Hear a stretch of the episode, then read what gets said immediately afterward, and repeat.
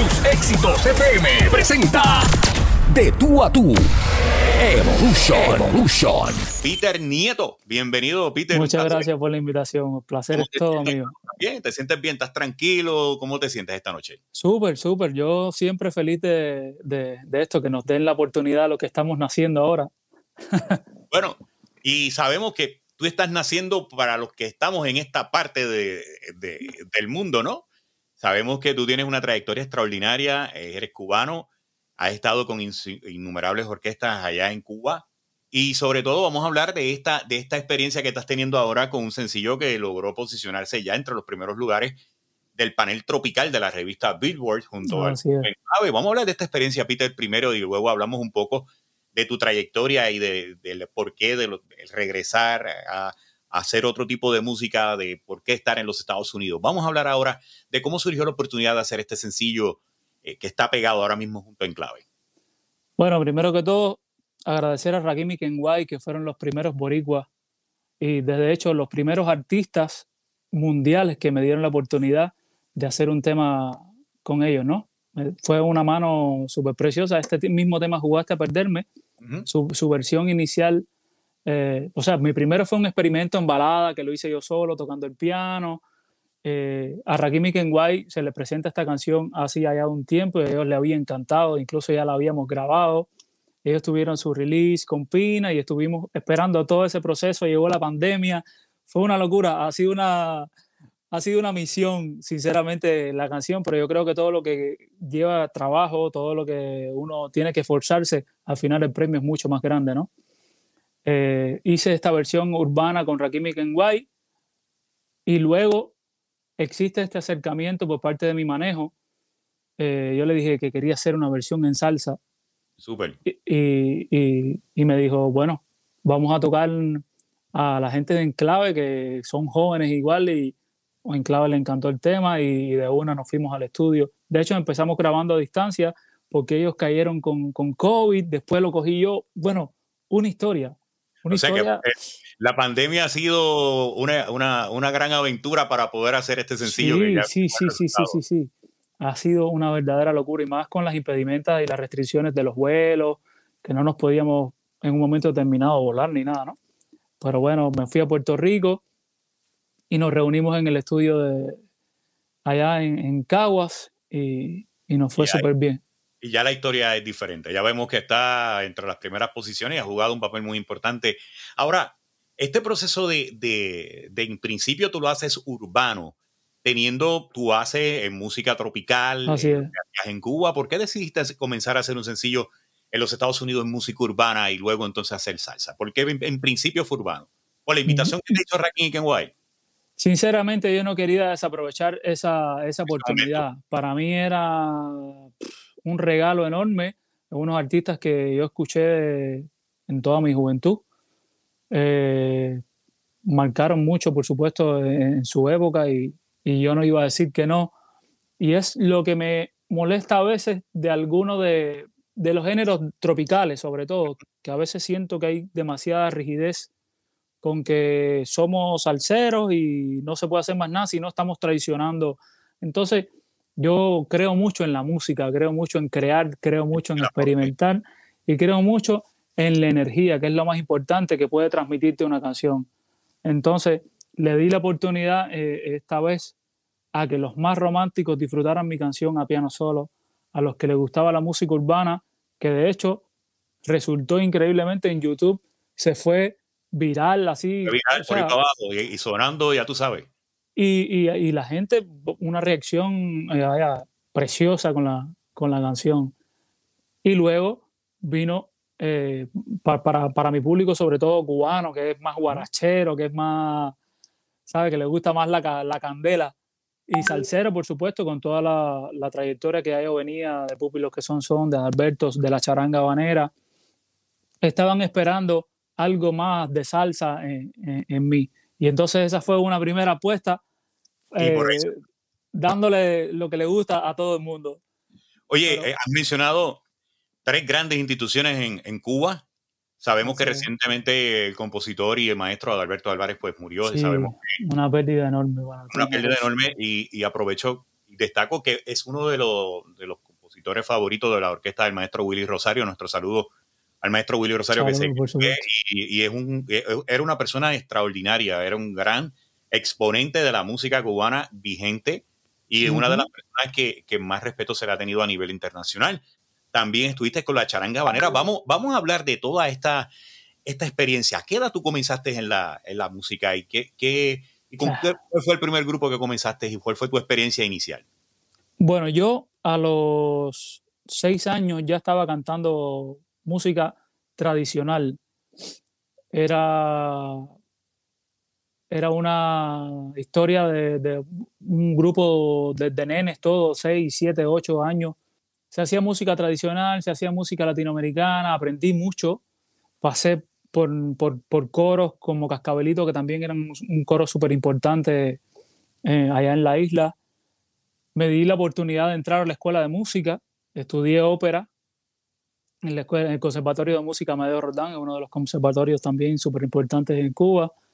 A los 17 años, ilegal, porque no podía hacerlo, estudiando, me dio la oportunidad un, un musicón, Conexión Salsera, fue mi primera experiencia, era, no, no, sabía ni qué hacer encima del escenario, pero aprendí muchísimo con ellos, grabé en discos importantísimos que, que tienen Grammy, eh, soneros de verdad, discos galardonados de son, eh, de son tradicional y ese tipo de cosas con la, con la disquera de, Termidor, no me acuerdo bien cómo, creo que se llama así, Termidor. Súper importante. Luego sigo estudiando porque se, ya me, se me estaba complicando un poco de lo de cantar por ahí, de pronto venir para las clases de música, estaba siendo complicado y ya en mi año de graduación sí me di la oportunidad de, y me dieron la oportunidad, Pupilos que son, son una orquesta durísima.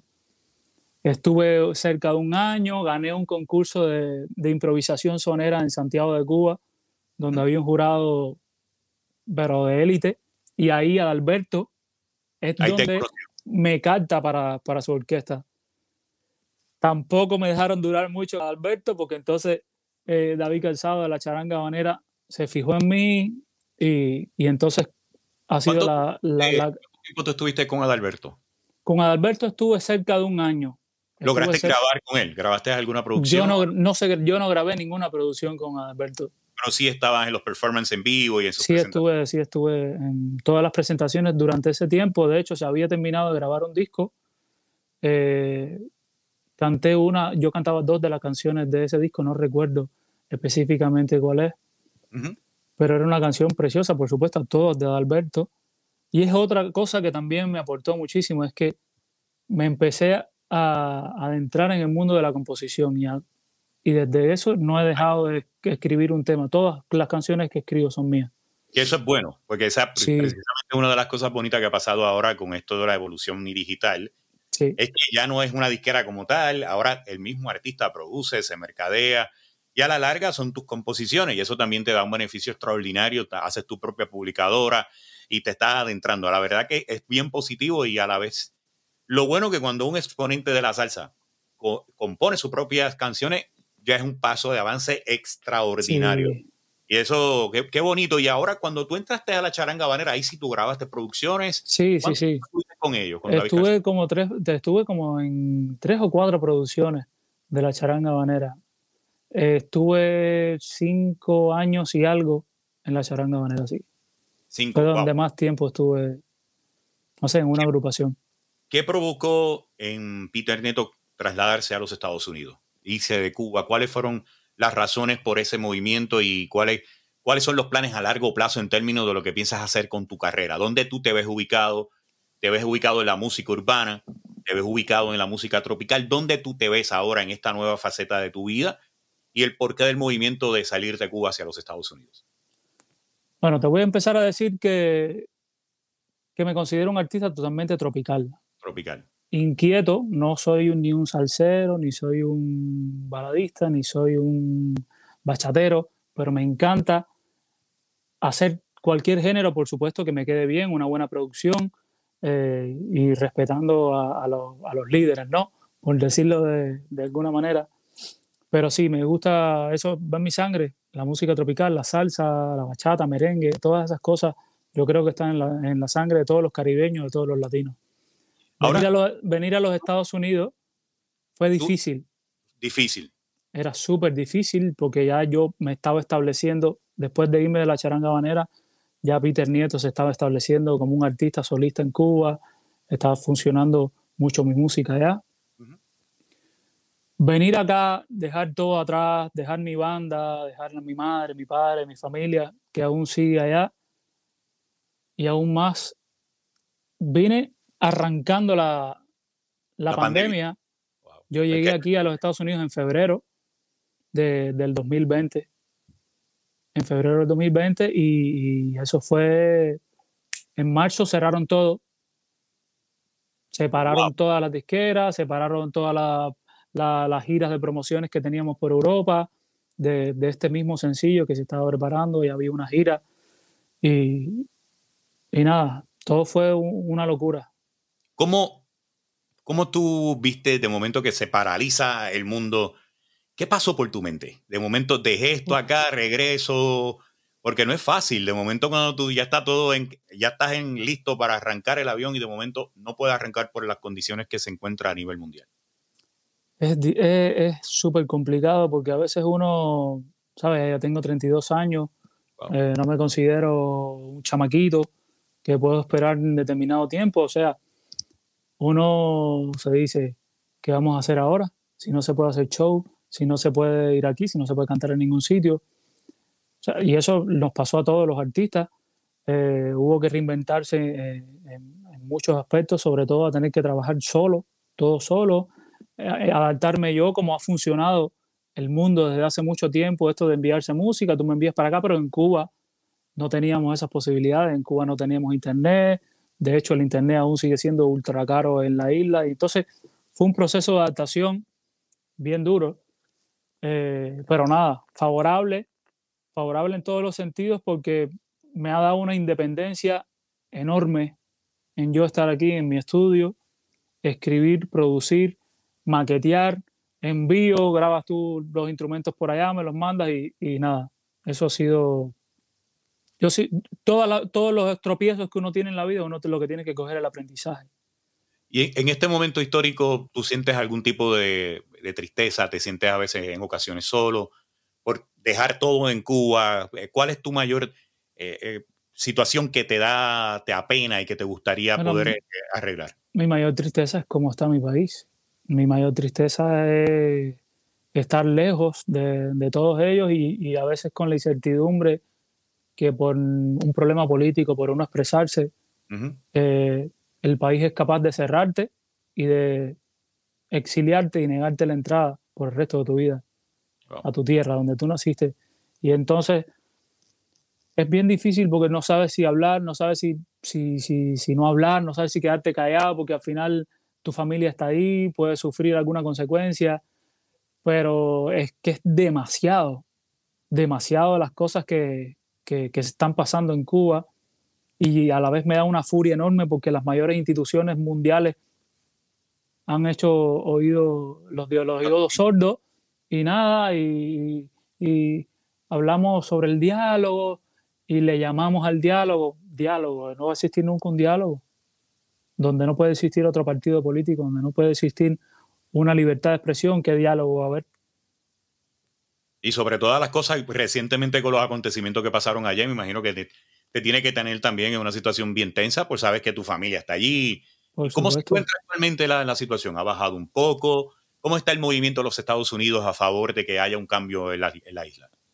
Nada, yo creo que yo nunca he creído ni en la política ni en los políticos. Yo creo que aquí cada cual defiende sus propios intereses. Eh, y sinceramente Cuba lleva 62 años en esa situación, en exactamente la misma situación. Ojalá que la comunidad internacional no, no digo que los Estados Unidos, porque tampoco es una misión de los Estados Unidos, eh, pero bueno, muchos confiaron que tú eres el país liberador, tú eres el país pro libertad, tú eres el defensor de, de los derechos humanos, entonces no quiero decir algo de lo que me que sé que no me voy a arrepentir porque estoy bien claro de, de, mis principios y, de mis ideas y estoy súper al tanto de, todo lo que está pasando. No creo que Estados Unidos vaya a hacer nada. Estados Unidos incluso mencionó que iba a poner internet free para, para que el cubano pudiera seguir posteando, eh, informando, porque hicieron un lockdown del internet y no se supo nada de Cuba por más de una semana a raíz del 11 de julio. Y entonces el mundo estaba como que nos apagaron Cuba, no sabemos qué pasa. Y, y, eso estuvo bien inteligente si fuera con un país donde existen los derechos. Porque ahora Cuba lanzó una ley que si subes un contenido que lastime la imagen del país, estás eh, supuesto a prisión, estás supuesto a multas, estás supuesto a, que te quiten tus cosas. Entonces, puedes ver la luz por aquí y te la pagan por el otro lado. Qué difícil, ¿no? Ver, esta situación, esperemos que, al final del día o al final de, los tiempos pues haya una, una, solución pacífica y que podamos tener esa, esa oportunidad de ver una, una, Cuba diferente, una Cuba con, con los tiempos, adaptada a los tiempos modernos, adaptada a los sistemas de, de, de, lo que está pasando, ¿no? De las libertades que... Que al menos las necesidades básicas estén cubiertas. así es. Al menos eso. Ahora, eh, cuando tú llegaste a Puerto Rico a, grabar con Enclave, ¿te pareció bien la isla? ¿Era la primera vez que venías? A mí me encanta. No era, no era la primera vez. ¿En qué se parece tanto a tu país? Eh, ¿Te encontraste con lugares? Esto se me parece a Santiago, esto se me parece a La Habana. El viejo San Juan es La Habana. El viejo, San, Juan, es La Habana. La Habana. Eso es idéntico. Las playas, los colores. Eh, por supuesto que hay una, una idiosincrasia totalmente diferente por la evolución en el tiempo que tiene Cuba, eh, Puerto Rico y el atraso en el tiempo que tiene Cuba.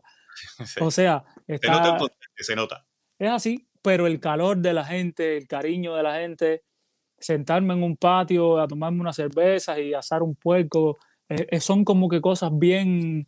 Muy similares. Que, a veces me sentía como si estuviera en mi tierra. Bueno, aquí yo me como un congrí con una pechuguita rellena, eso es como estar allá, ¿no? Sí, un congrí con unas masitas. No, espectacular. muy similar, como dice la canción de un pájaro las dos alas, sin duda. Eh, hago la pregunta porque eh, a mí me tomó mucho por sorpresa cuando vino nuestro amigo Micha por primera vez a Puerto Rico. Y parece que estoy en casa, o sea, porque mucha similitud, el, el centro de la isla de Puerto Rico se parece mucho a, a las montañas de Cuba. y, eso, la verdad, que, que, que bueno que estás aquí, se te recibió con, cuando llegaste aquí, ¿no? Se te recibió con mucho, mucho amor y, y, nosotros te sentimos como que eres parte de la familia y eso, y eso es algo muy bueno, un calor muy especial. No, no me puedo quejar. Sinceramente no me puedo quejar. Tengo muchos amigos, he hecho muchas amistades allá, músicos. Mi primera noche fue en un sitio que si no recuerdo mal se llama Boronía y estuvimos improvisando y guarachando toda la noche un montón de músicos. Y nada, para mí fue mágico. Sí, sí, sí, sí, sí, sí, Ahí en la placita. Ahí está, en el mejor lugar para hacerlo. Peter, ahora, luego del tema de Enclave, ¿qué vamos a hacer? ¿Qué tienes? ¿Qué, qué proyectos vas a estar presentando? nos comentaste al principio de la entrevista que está, estará más enfocado en todo lo que sea tropical. De momento haces un merengue, puedes hacer una bachata. Por supuesto. Seguirás haciendo salsa. 100%. Eh, Voy a hacer salsa en la vuelta cuando vayas a hacer salsa, ¿vas a hacer la salsa que se produce en esta parte del Caribe o vas a adaptar la timba de lo que se hace en Cuba con lo que se hace acá? ¿Vas a fusionar? ¿Qué, planes tienes a largo plazo en términos del sonido que vayas a presentar con tus proyectos? O sea, yo creo que mi sonido está bien enfocado eh, en la modernidad. En, la fusión y darle la, fusión de sonidos más modernos, de por supuesto tengo que poner parte de mi tierra en mi música porque soy cubano y, nosotros sentimos la salsa, la timba, un poquitico más agresiva, un poquitico diferente a, la salsa de Puerto Rico, que siempre ha tenido mucha clase, que siempre ha sido muy de salón. O sea, clase, esa es la palabra. Yo creo que la salsa de Puerto Rico siempre ha tenido muchísima clase. Entonces, quiero mezclar todo eso, quiero mezclar la modernidad, quiero mezclar la clase de Puerto Rico y quiero mezclar el fuego de, Cuba, de la agresividad del sonido de, Cuba. Y ahora mismo ya tienes proyectos para cuántas canciones o va a ser un EP como le llaman en los Estados Unidos, que ahora son eh, seis, cinco canciones en vez de una producción completa. yo voy a hacer, estoy haciendo una producción completa, completa de salsa. Yo me estoy curando con una producción completa de salsa en estos momentos, aparte moderna. Aparte de Enclave, ¿tendrás otros invitados? ¿Con quién te gustaría grabar en ese invitar? Por, supuesto que sí. Eh, tengo una, un tema ahora que va a salir que no puedo decir los dos artistas, pero te voy a decir que es una artista femenina y un artista, y un artista masculino, los dos urbanos y los dos boricuas. O sea que la isla me sigue abrazando en todos los sentidos. No, no me han soltado, sinceramente. Son dos leyendas del género urbano y para mí es un placer enorme y sé que a la gente le va a encantar el tema. Es lo próximo que viene. El próximo sencillo, me imagino que será ya para principios de año o para finales, ahora que está con la temporada navideña. Es es posible que el tema salga a principios de, octubre. Ok, o sea que está para cerrar, para cerrar el último cuarto que le llama, el último cuarto. y, entonces ya la producción, ¿para cuándo tendrías planes de, lanzarla al mercado? La producción completa sí creo que va a salir a principios de año. Debe salir a principios de año. Y ya, y ya comenzaste a retomar tu carrera, tus presentaciones, aunque ha habido en los Estados Unidos hay una libertad bastante, aunque hay mucha pelea por la cuestión, el asunto de que la vacunación va por un 50%, todavía la otra mitad de los tantos millones de personas que hay allá eh, están sin vacunar, pero ¿cuáles son los planes que tú has tenido y cuáles han sido las presentaciones que has llevado a cabo? ¿Ya retomaste tu calendario? ¿Qué está pasando con eso? De hecho, ya, ya arrancamos ya, estoy abriendo los conciertos de, de Tito Nieves este 24 de, de septiembre tengo la primera presentación oficial mía en los Estados Unidos, abriendo el concierto de Tito Nieves. Vamos a estar también en Tampa, vamos a estar en Nueva York. Voy a estar también abriendo conciertos con, con Jerry, que eso es otra de las bendiciones más grandes que me ha pasado, porque crecí también escuchando y fanático a la música de Jerry, por supuesto que de Tito también. Esa, esa era de los 90 cuando Jerry comenzó eh, Amores como el nuestro, Cuenta conmigo, esa niña. Donde, cara de niño. Cara de niño, donde rompió todos los récords de, pauta a nivel internacional, donde vendió discos como gusto y gana le dio a nuestro amigo Jerry Rivera. Así es, pero la situación es que ni siquiera se quedó en los 90.